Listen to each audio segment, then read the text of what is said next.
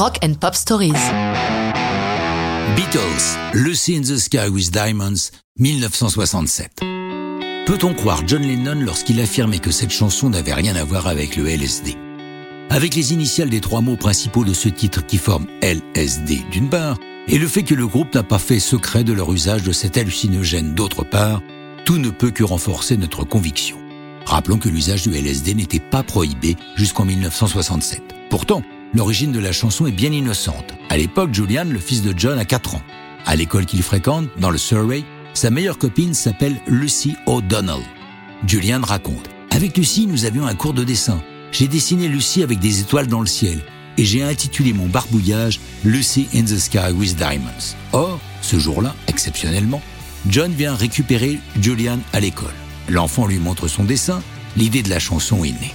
Pendant longtemps, John va nier ce rapport à la drogue, affirmant qu'il n'avait pas remarqué que les initiales étaient LSD, ajoutant Je m'en suis même pas aperçu en lisant l'étiquette sur le disque. Après ça, j'ai fait attention et observé tous les titres de nos chansons pour vérifier s'ils ne semblaient pas contenir de messages secrets.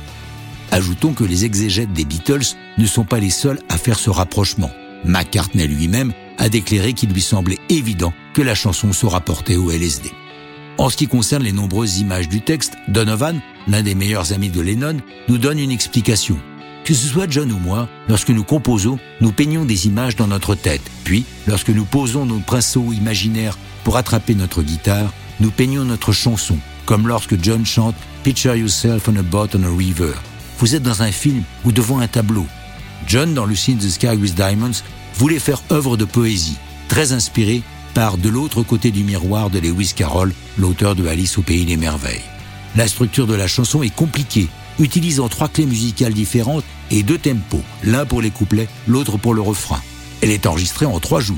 Le 28 février 67 est consacré aux répétitions, les 1er et 2 mars à l'enregistrement proprement dit avec le son si particulier de la tempura, instrument évidemment rapporté par George de leur séjour en Inde.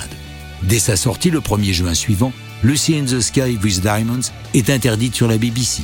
Le reste appartient à l'histoire. La chanson et l'album Sgt. Pepper's Lonely Hearts Club Band s'installent tout en haut du panthéon de la musique.